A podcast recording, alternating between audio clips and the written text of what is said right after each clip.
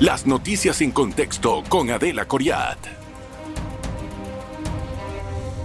Bienvenidos, gracias por estar en contexto. Hoy vamos a conversar con Rubén Castillo, él es presidente de todo el complejo de empresarios, todas las organizaciones empresariales después convergen en el CONEP.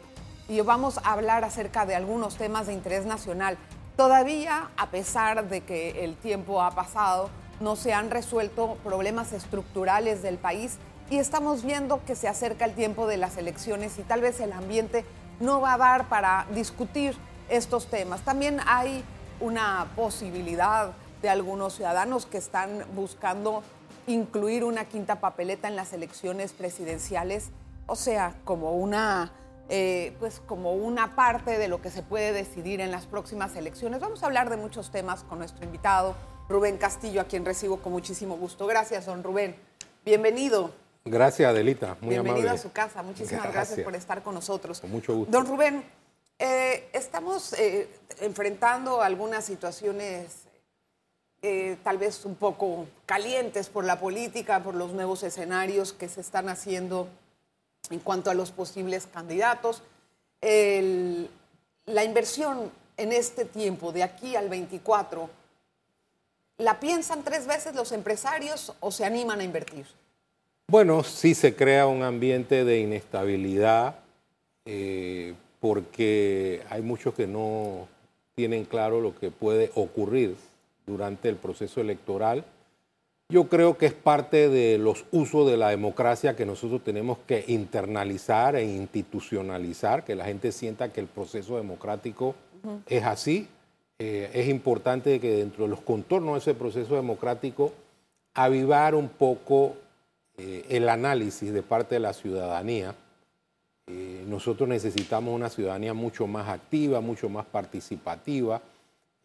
Al final, si el proceso democrático se celebra con esos elementos, el ciudadano escoge en base a programas y llegamos al punto en que se cumplen los itinerarios de la democracia, no hay por qué mantener este proceso como algo que sobresalta el ánimo nacional. Bueno, eso supuestamente sería lo ideal. Ya sabe cómo somos los panameños, nos ponemos un poquito, em, como quien dice, vivimos mucho la política. Eh, en este ambiente se está, hay una iniciativa ciudadana de meter una quinta papeleta para hacer las reformas a la Constitución.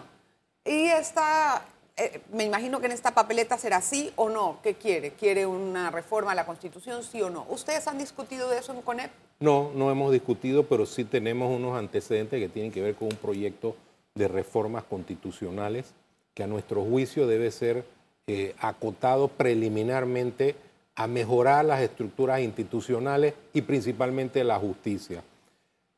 Cualquier cosa que sea abstracta, que genere la posibilidad de que luego se determine cómo se va a construir una nueva institucionalidad. Hay que discutirlo y discutirlo con mucha profundidad, porque la gente debería tener un contexto concreto de cómo pueden ser los cambios constitucionales. Se debería de incluir tal vez la forma en cómo se, piensa el ciudadano que puede ser. Debe haber un equilibrio perfecto entre forma y contenido. Es decir, Primero, hay que desmontar el concepto de que cualquier cambio constitucional resuelve todos los problemas nacionales. Ese, eso creo que es un error que a veces conspira contra los cambios que sí son necesarios por el tema institucional. En segundo lugar, nosotros tenemos que definir qué modelo de sociedad queremos. Eh, nosotros no podemos, eh, como ya he dicho, construir al final una opción para un cambio sin que la gente sepa cómo va a ser ese cambio constitucional. Eso es una materia que hay que debatir profundamente con la sociedad. Claro, pero eh, esos cambios los necesitamos y los hemos estado empujando y empujando cada vez más. O sea, no hay manera de que podamos realizarlos en esta, en esta circunstancia. ¿Cómo vamos a ponernos de acuerdo para acabar? Hemos metido miles de proyectos eh, ahí llegan los notables, hacen los cambios, vienen ustedes también, presentaron otras propuestas. El presidente Laurentino Cortizo metió unas propuestas cuando entró al gobierno y las tuvo que sacar después. ¿Qué vamos a hacer?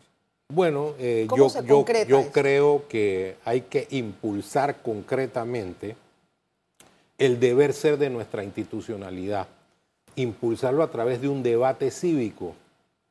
Si ese debate cívico no lo promovemos, entonces no vamos a poder definir la estructura ni los contornos del cambio que merecemos los panameños.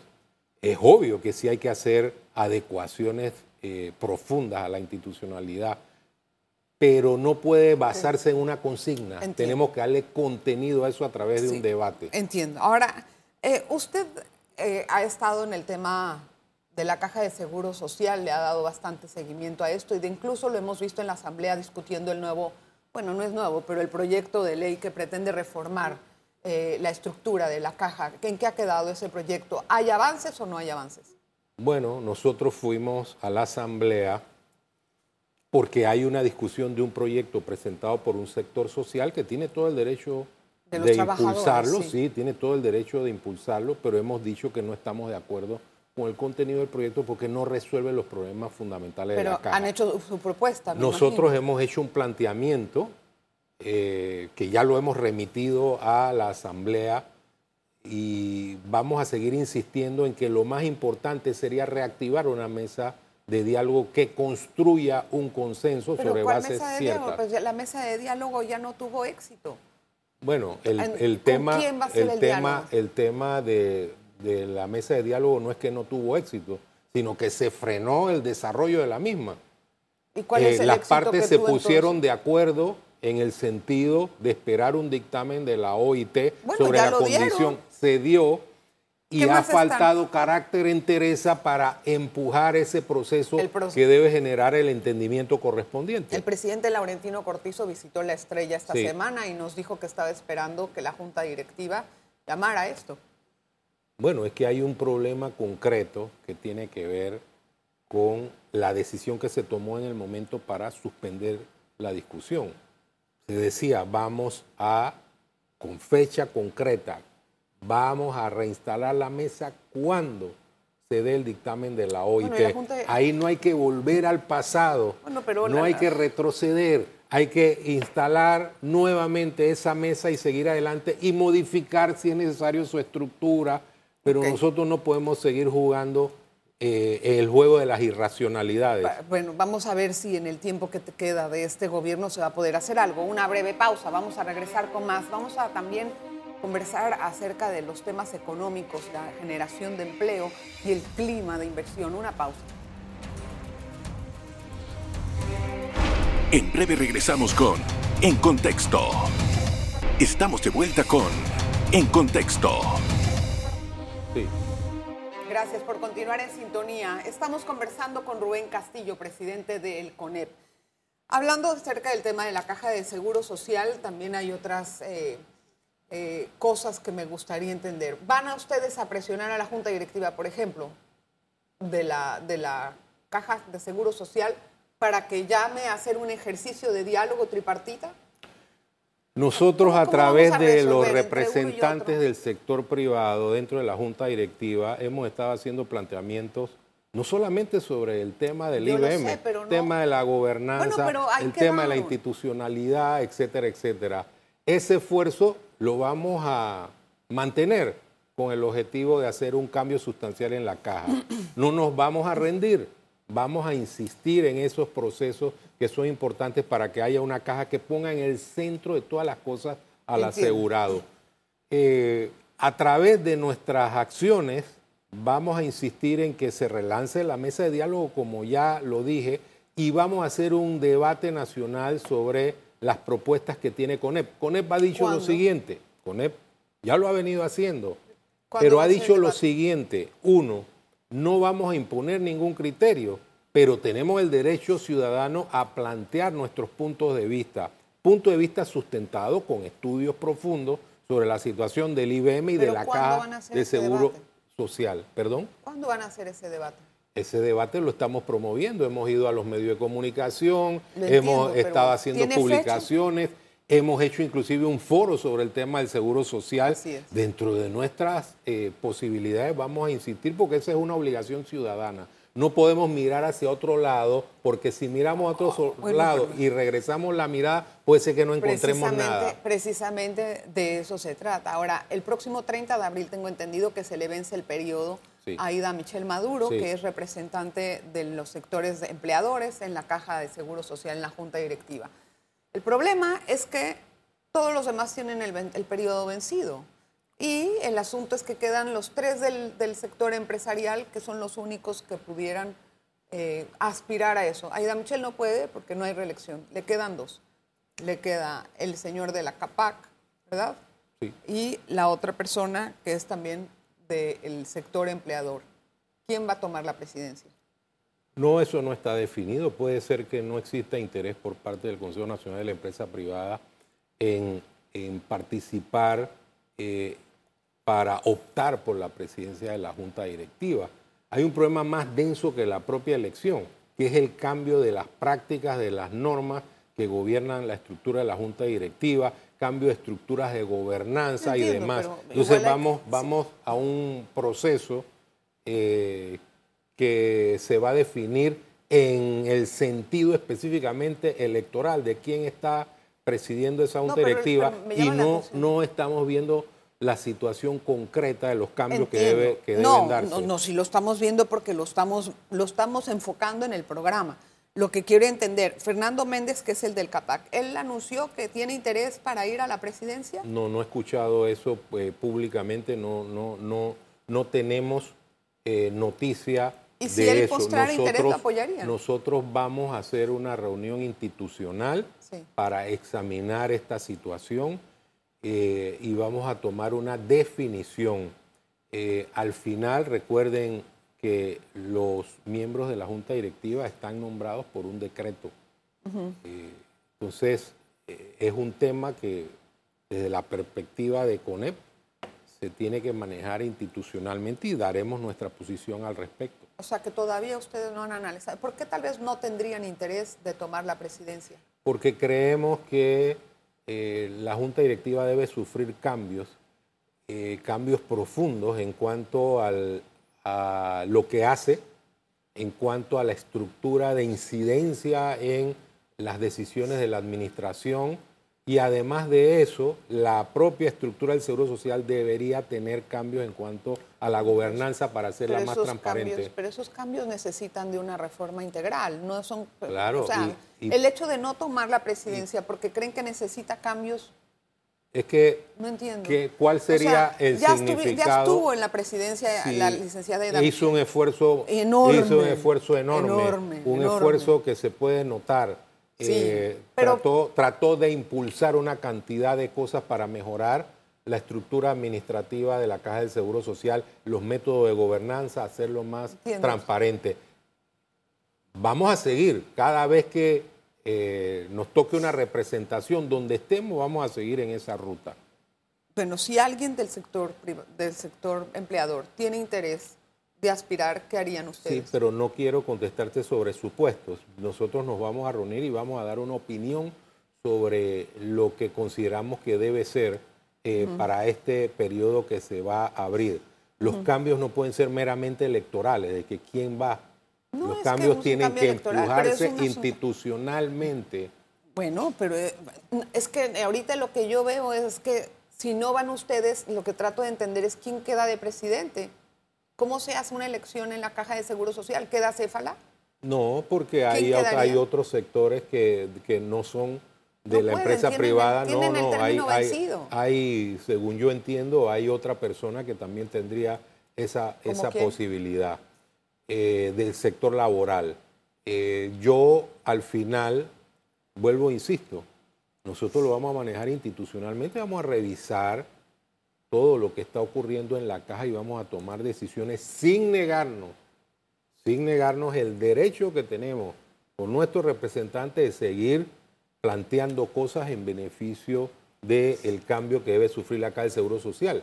Eh, la junta directiva de Sí. la Caja del Seguro Social eh, tiene una cantidad de situaciones que maneja que no deberían estar en sus manos Yo entiendo. y Oiga, otras en las cuales no tiene la incidencia que debería tener. Me gustaría saber cuál es su percepción sobre la renuncia de la licenciada Natasha Sucre. Bueno, eso se Ella corresponde, de otro sí, de los- se de corresponde a una realidad de una situación eh, que obviamente tenía que desencadenar en la renuncia. Eh, si hay personas nombradas que ¿Pero nadie que ver, sabía esto antes de esa fecha? bueno, eh, al final yo en lo particular no tenía noticia de esta situación. Y yo insisto en algo, no debe haber conflicto de intereses, no debe haber nada que lesione eh, las posturas que debe tener un representante ante la junta directiva. Eh, yo creo que si se dan este tipo de situaciones, la persona o no debe ocupar el cargo o debe renunciar si lo está ocupando. Bueno, Tan lo que- sencillo como eso. Es verdad, lo que yo eh, animo es que también se exige por parte del sector empresarial mucha transparencia y mucha rendición de cuentas a los gobiernos, a las instituciones, que es muy válida, a la que creo que todo ciudadano se sumaría. Pero en el ejemplo también está la situación, ¿no? Sí, el O concepto... sea, eh, el- ese conflicto de interés de que tenga una persona nombrada en la caja Sí. de seguro social y ella haya estado de suplente también por mucho tiempo, me llama la atención. Bueno, eh, a mí también me llama la atención, a mí también me llama la atención. Yo creo que no, no es una situación eh, que se deba dar. Eh, cuando se habla del sector empresarial, creo que es un marco demasiado Amplio. genérico, amplio. Yo creo que la gente que va a representar al sector empresarial en forma mayoritaria lo hace con apego a las normas, cumple con las disposiciones y hay un código ético eh, al cual código. se debe apegar. Eso es una realidad. Ese En todo caso, claro, en todo Ah. caso yo celebro que frente a esta situación la persona haya renunciado. Eh, Sí, ¿por y, no? podemos analizar si el momento no fue el más adecuado, si pudo haber sido antes, eh, pero al final hay una renuncia y la persona no bueno. se está desempeñando.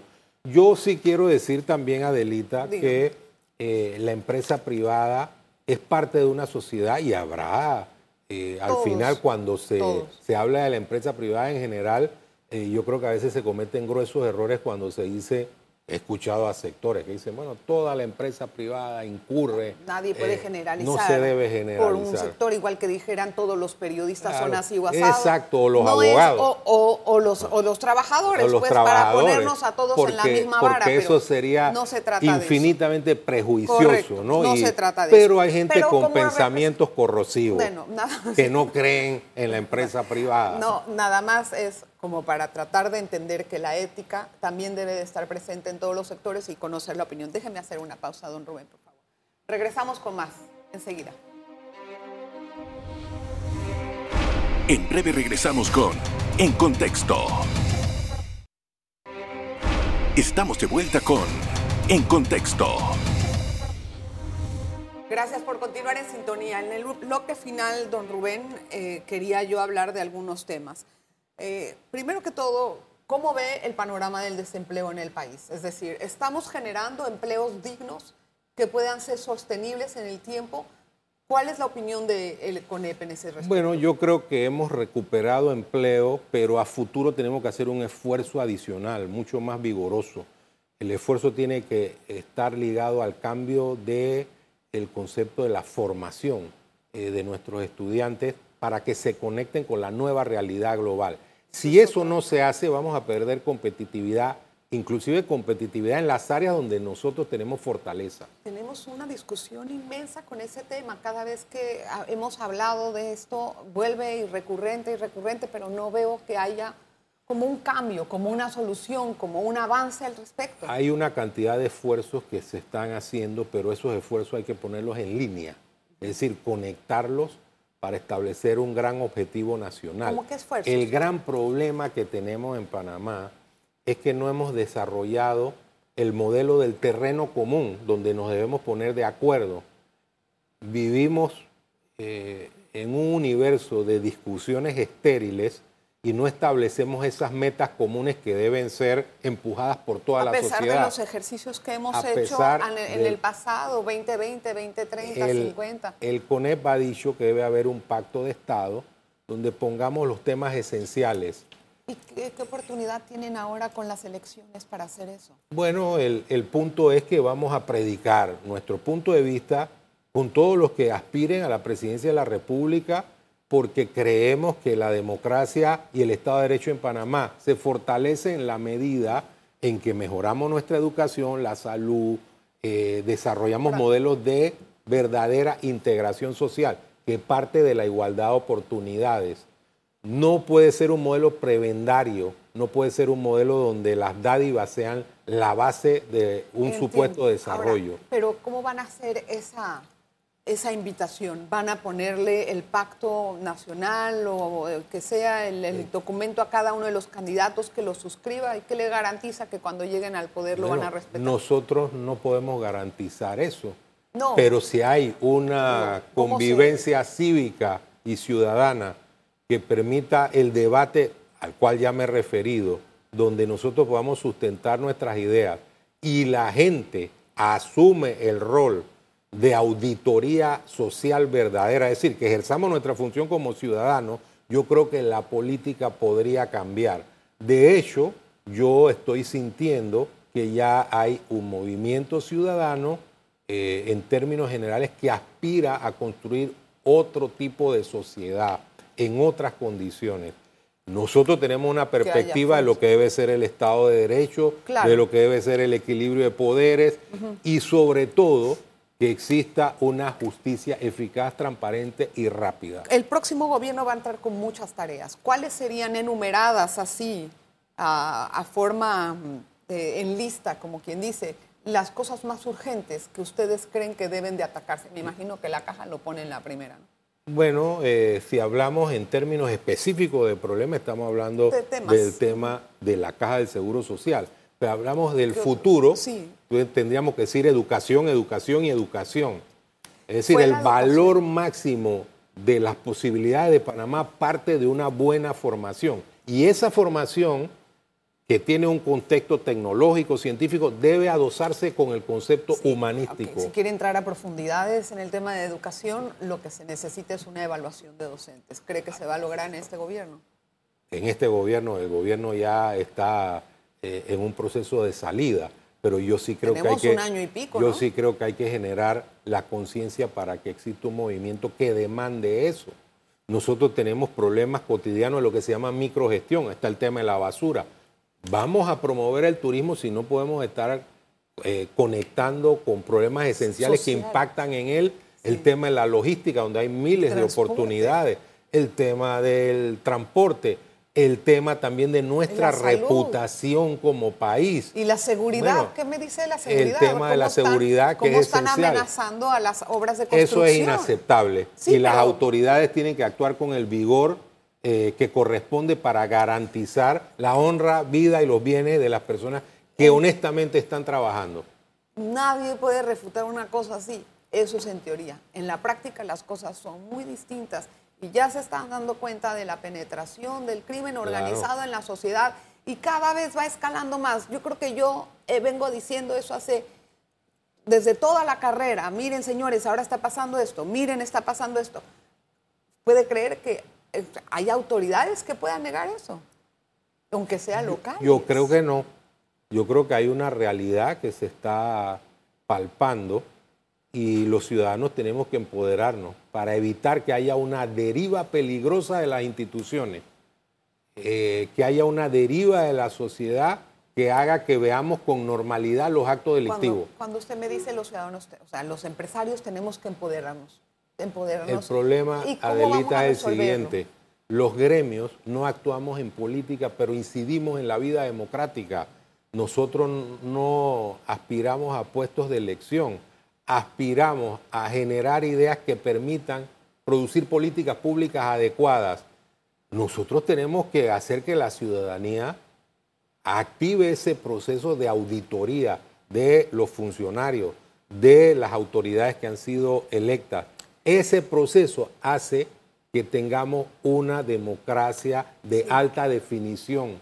Cuando usted me dice los, los empresarios no aspiramos a puestos de elección, ¿a qué se refiere? Porque yo veo que todos los aspirantes son empresarios. Como gremio. Nosotros, ah, yo no vengo aquí, ah, yo no vengo aquí a, postularme ni a plantear nada al respecto. Yo, yo respeto la institucionalidad de los gremios como, gremio. Como grupo, Claro, sí, pero sin embargo, al hablar, al hablar de hacer algo para poder mermar esta situación que está poniendo en peligro también la empresa privada y el funcionamiento correcto.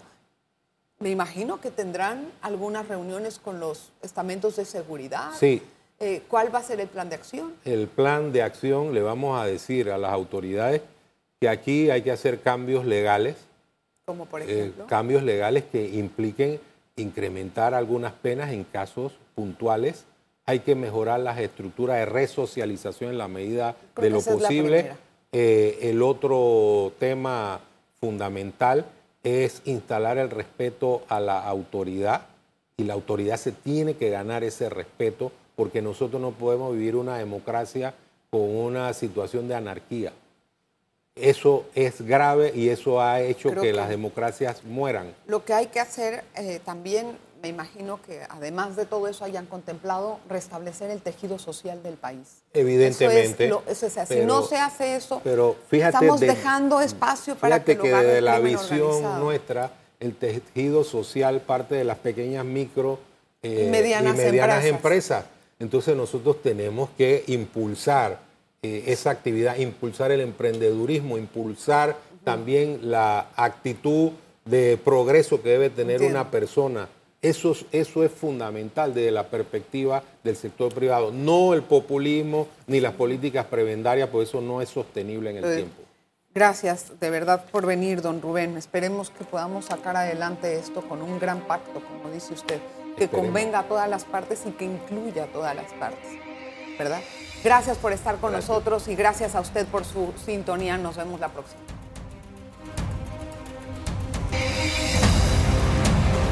Las noticias en contexto con Adela Coriat. Gracias a... Sin importar dónde estés, Trifty Panamá está siempre cerca de ti, con 11 sucursales en todo el país. Para reservaciones, visítalos en panamatrifty.com